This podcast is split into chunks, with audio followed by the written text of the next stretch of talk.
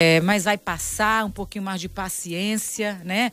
Inclusive, a gente vai voltar a falar aí é, do tratamento, do medicamento em relação à, à Covid-19, desde que a Organização Mundial da Saúde anunciou nessa segunda-feira a suspensão temporária de estudos clínicos né, com a hidroxicloroquina, governos estaduais e municipais voltaram a discutir como a medicação deveria ser usada em atendimento na rede pública. É, né? Inclusive, a gente viu muitos vídeos de médicos, alguns vídeos de médicos recomendando né, o, o, protocolo aí de tratamento com a hidroxicloroquina associada a outras drogas nos primeiros dias de sintomas como uma recomendação para evitar né, que uh, os a pacientes chegassem evolua, né? ao, às UTIs.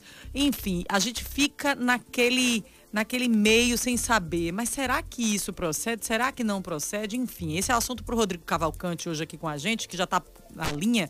E aí, Rodrigo, eu te pergunto, qual é a, a, melhor maneira de lidar com a polêmica questão do uso ou não uso da hidroxicloroquina e medicamentos sem eficácia ainda comprovada, porque não existe eficácia comprovada científica ainda, né, a respeito desse medicamento. Inclusive, antes de você responder, Rodrigo, a Sociedade Alagoana de Infectologia passou a não recomendar o uso da hidroxicloroquina e cloroquina, né, a não ser sob prescrição, prescrição médica, porque cada caso é um caso e com essa base aí, com essa justificativa de que nem todos podem, né, se medicar com a cloroquina. Bom dia para você, seja bem-vindo. Bom dia, bom dia, Liara. Pois é, Liara, bom dia, Thaís, bom, bom dia aos dia. ouvintes. É, isso é o que dá misturar política, ideologia, né, com com ciência, mas de certa forma isso é até inevitável, tá? A gente precisa lembrar que esse tipo de controvérsia não é nova na história da humanidade. É, já no século XVIII, lá por volta de 1720, por exemplo, na varíola, quando a, a, vacina da varíola começava a se inocular, o que seria o princípio da varíola, a vacina só pegou porque o, na época a família real britânica, os filhos da família real britânica começaram a usar, né, depois de grande insistência é, de algumas pessoas. Então, assim, é, é uma controvérsia sempre diante do que a gente está de novo, né? Se gera uma polêmica, um medo natural. E aí falta muito bom senso nisso, né? Porque o Trump diz que está tomando o presidente dos Estados Unidos de forma preventiva. Aí vem o nosso presidente aqui e vende a hidroxicloroquina como né, uma grande saída para não vamos vamos sair aí defendendo. E a população desavisada, os médicos do meio. Então vamos tentar jogar um pouquinho uma luz no que é que tem de concreto, tá? Essa luz não sou, não é uma opinião minha, eu não sou médico e a gente é jornalista. É, eu conversei com muitos médicos sobre isso, desde ex-secretário da Saúde, como Herbert Mota, que é professor aqui, né, e entre outros, para a gente tentar jogar um pouco uma luz de qual seria a melhor política e uma política mais simples. Então vamos lá. A primeira coisa que a gente tem que fazer, garantir o acesso a todos de forma igual a todo tipo de medicamento e tratamento. Garantir o acesso. Essa é a primeira coisa. Né? A gente não pode ter o que acontece muitas vezes no Brasil, é, grupos, né? e se as pessoas adoecem, e um da, de, uma pessoa da classe média, classe média alta, vai para o hospital, ele pode escolher ou não o que usar, depender da recomendação médica. Pior é não poder escolher. Então vamos colocar aqui com clareza o seguinte: um dos principais papéis da rede pública, se cabe ao médico decidir, é garantir ao médico acesso ao medicamento e ao paciente de forma pública. Ah, essa discussão polêmica também já não pode servir para encobrir ou não a falta de acesso a medicamentos que deve ser garantido, porque muita gente se aproveita às vezes disso para desviar o foco de que nós não temos, muitas vezes, nem no, no, no, nas farmácias públicas nem privadas, o acesso a esse tipo de medicação. E aí o que é está acontecendo, basicamente? Né? A Organização Mundial de Saúde é, diz que suspendeu os estudos clínicos em função de uma pesquisa publicada na revista The Lancet, que é uma revista britânica. A revista britânica é super respeitada. Ela foi criada aí em 1823, olha só, um ano depois né, que o Brasil se tornou independente, quer dizer, logo, logo mais daqui a três anos, essa revista vai estar completando 200 anos. Mas qual é o problema? Da mesma forma que os médicos ainda estão todos aprendendo essas pesquisas, essa própria pesquisa também da publicação britânica, The Lancet, foi prestigiada, que serviu de suporte para a OMS tomar a decisão, é uma pesquisa tem também limitações, porque existe uma série de metodologias que são ligadas à pesquisa para você chegar a algumas conclusões da medicina. Você tem pesquisas de relatos de casos, de casos de controle, né, onde você tem aqueles pacientes na chamada experimento duplo cego, um toma um placebo, um comprimido de açúcar, outro não, para você. E essas pesquisas todas levam tempo. Essa pesquisa da, da Lancet, na verdade, ela é um levantamento de dados, digamos assim, né, temporário que mostram com pacientes que usaram a hidroxicloroquina não houve um, um, efeito e muitos deles puderam ter alguns problemas de arritmia. Mas essas pesquisas também, por exemplo, elas não têm uma metodologia muito precisa para mostrar a eficácia do uso no início do tratamento, que foi o que você, Thaís, citou agora, né, que os médicos estão falando. Quer dizer, se você, muitos médicos exatamente, que, é estão se posicionando? Olha, nós não temos assim uma um, um, um eficácia comprovada com os estudos do tempo, mas eles estão percebendo né, no tratamento dos doentes que pode ser útil o uso de alguns desses medicamentos na fase inicial. Agora, veja bem, pode ser útil com o médico que vai decidir, a depender do histórico do paciente, como esses medicamentos têm, sim, é, efeitos colaterais, por exemplo, pessoas que têm problemas cardíacos, a pior coisa que pode existir quando você vende ou quando você vê um presidente né, é, se metendo a defender isso, ou quando você vê. É você ter uma discussão, ou Trump dizendo que usa preventivamente, você estimula as pessoas a quererem usar em casa. E às vezes sujeito quer tomar, se alguém decide tomar preventivamente, como o Trump, de repente morre numa parada cardíaca. Então, qual é a outra a, a, questão, a melhor política de bom senso? Primeiro, garantir acesso.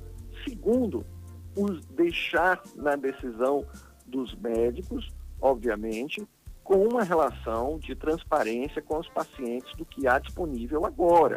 Se nós não temos medicamentos disponíveis e toda vez que a gente tem uma doença nova, as pessoas é, elas podem ou não testar o uso ou em conversa com os médicos se submeter a, a, a a isso, vendo a, com o médico avaliando os riscos, a depender de cada caso, de cada paciente, como vocês citaram.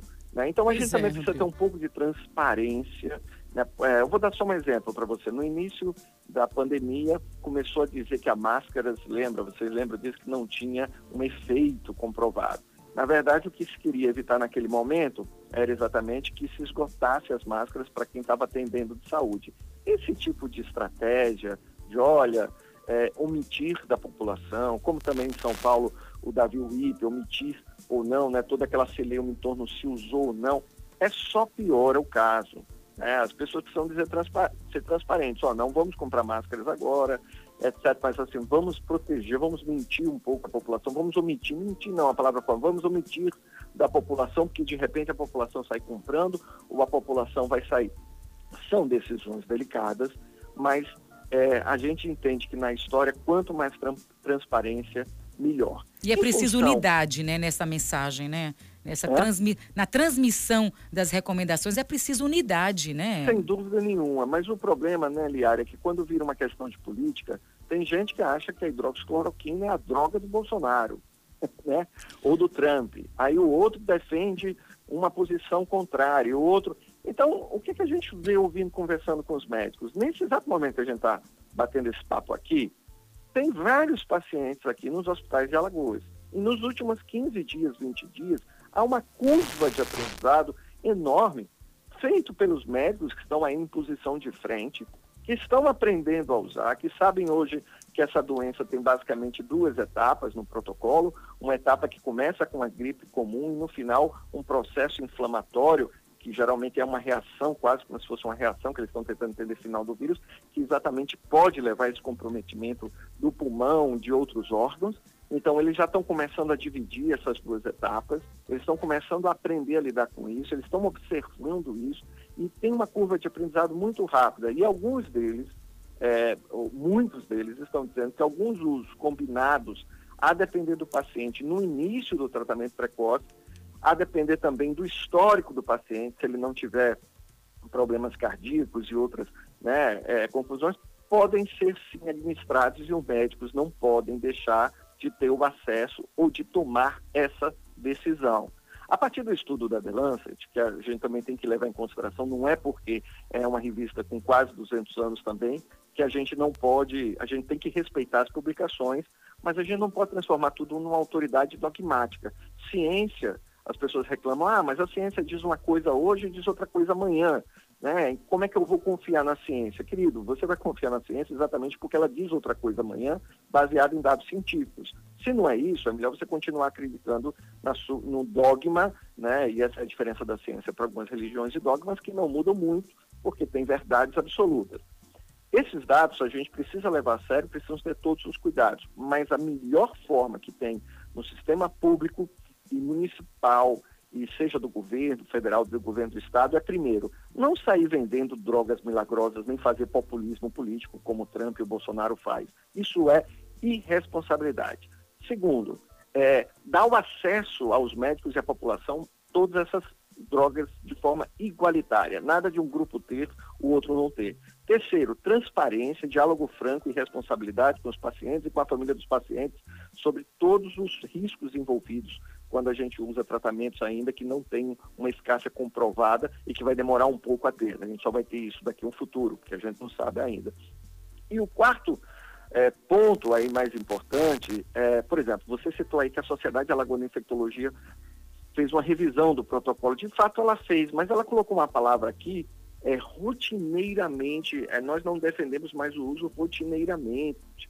É, veja bem, ela não chegou a dizer para não usar nunca, mas baseado nas últimas pesquisas, não recomendar o uso rotineiro de cloroquina. Indiscriminado, eu acho que ele quis dizer, né? Indiscriminado. É, uso rotineiro e não se deve usar nada, muito menos uma droga com riscos e complicações, né, como essa. Mas o uso rotineiro não significa também colocar essa droga no índex de drogas proibidas, né, ou de dizer como se fosse um complô para ser usado ou não ser usado. Então, a gente, na verdade, conversando com vários médicos que eles sim estão aprendendo, deve ter confiança neles e confiança não cega, mas confiança sim, né? Confiança cega é outra coisa, você deixar com que as pessoas tomem, ter muito diálogo, muita transparência e garantir acesso e estrutura a todos de forma igualitária. Não pode ter droga de é, paciente de primeira classe paciente de segunda e de terceira classe. Para uns é dado o direito de escolha, para outros não é dado o direito de escolha, com base em estudos científicos. Né? Então a gente precisa garantir todos os acessos possíveis. Sem discriminação. discussão. É pois é, Rodrigo. Agora sim, o que a gente, é, em meio a essa polêmica né, de utilização ou não da hidroxicloroquina como tratamento aí da, da Covid-19, a gente vê já procuradorias se movimentando, como a exemplo de Minas Gerais e Goiás, para ampliar a, a, utilização da hidroxicloroquina. E aí, indo obs, observadamente na contramão da ciência e dos estudos que estão recuando nesse momento com relação à cloroquina, né, Rodrigo? É, Thaís, mas aí a gente também tem que ter um cuidado de como os procuradores e os juízes podem, e a gente pode entender isso. Quando a gente fala assim, é, vamos garantir o acesso e a procuradoria, pra, se for para garantir acesso, é, isso não é ruim. É, o uso é do médico. Eu acho que talvez nesse caso, por enquanto, Alagoas tenha acertado muito. O que é que a Secretaria de Saúde de Alagoas disse com muita clareza? O uso do medicamento é uma decisão do médico. O paciente recebe todas as informações sobre efeitos colaterais e, caso aceite a prescrição, assine um termo de responsabilidade. Né, basicamente, vamos resumindo aí, foi o que a Secretaria Estadual de Saúde diz. Então, o que, que acontece? Quando a gente fala assim, o Ministério Público ou o procurador está querendo propagar o uso em Goiás, quando a gente fala assim, Pernambuco está querendo proibir o uso da hidroxicloroquina, na verdade, é, baseado ou não, a gente está numa guerra política jurídica. Vamos sair dessa guerra política jurídica. Vamos dizer o seguinte: se o Ministério Público desses estados quer garantir que as pessoas tenham acesso a esse tratamento, e deixar que o médico faça a prescrição com todos esses protocolos e responsabilidades, essa não é, ao meu ver, na minha opinião, uma decisão ruim. O problema é que quando a gente fala isso, muita gente começa a comprar hidroxicloroquina para ter em casa, ó, oh, não, preventivamente eu vou de repente tomar. daqui a pouco morre de uma arritmia, um ataque cardíaco, se a pessoa já tiver problema. E aí, ah, não, aí se, né, a gente vai banir a droga. Então, o consenso para isso, como eu falei, eu acho, é o seguinte, a gente deixar, os médicos estão aprendendo a usar isso, eles não são senhores da razão, dogmáticos, mas você pode conversar, vão ter visões um pouco diferentes. Eu acho que a própria sociedade alagoana, é, os médicos às vezes são muito cuidadosos, é, outros já gostam de falar muito, mas em geral as pessoas ficam com, muito com medo porque mexe com vida.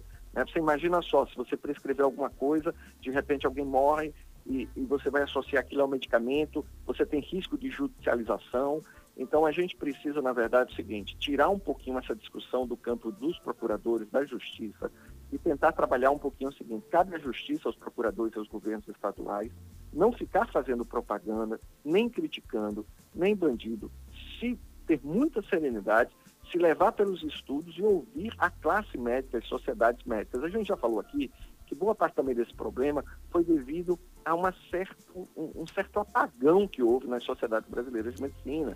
Né? Mesmo aqui em Alagoas, tirando a Sociedade Alagoana de Infectologia, a gente não viu muito é, a, a, as, as, sociedades, as sociedades existem para isso, se posicionarem sobre esse tema. E aí, quando isso acontece, isso vira o quê? discurso de palanque eleitoral, discurso jurídico, briga jurídica, briga de procurador, e a gente precisa sair isso um pouquinho. E a OMS também, que é uma instituição muito importante nisso, o que ela falou é o seguinte, ela não quer endossar os estudos clínicos internacionais no ensaio da hidroxicloroquina mais, porque ela não quer ser responsabilizada caso daqui a alguns anos as pessoas não tenham acesso a medicamento. Agora, vamos também lembrar o seguinte, na década de 90, né, quando a AIDS estava começando a ter os primeiros estudos sobre o que é o coquetel usado, é, muita gente e, e a, a, a, FDA, a FDA americana, que é, acho que é semelhante à Anvisa aqui, né, que libera ou não os medicamentos, estava muito é, lenta e muito cuidadosa para não liberar medicamentos no tratamento da AIDS.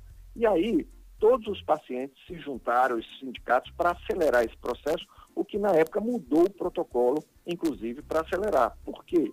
Porque é inevitável, quando a gente tem uma doença que não tem exatamente né, a cura ou a perspectiva de cura a curto prazo e não tem medicação, que a gente fique na dúvida e vai ter algum risco envolvido. A outra opção é não usar. Né? Uhum, e, outra, e também não usar também tem riscos. Então, vamos ter pelo menos o direito de escolha baseado no médico presente em base de dados preliminares, mas e a gente não vai ter dados completos. Esse é o melhor caminho. Rodrigo, obrigada mais uma vez pela sua participação esclarecedora. Obrigada e até amanhã. Beijão, até amanhã, menina. Beijão, Rodrigo. Vamos na sequência.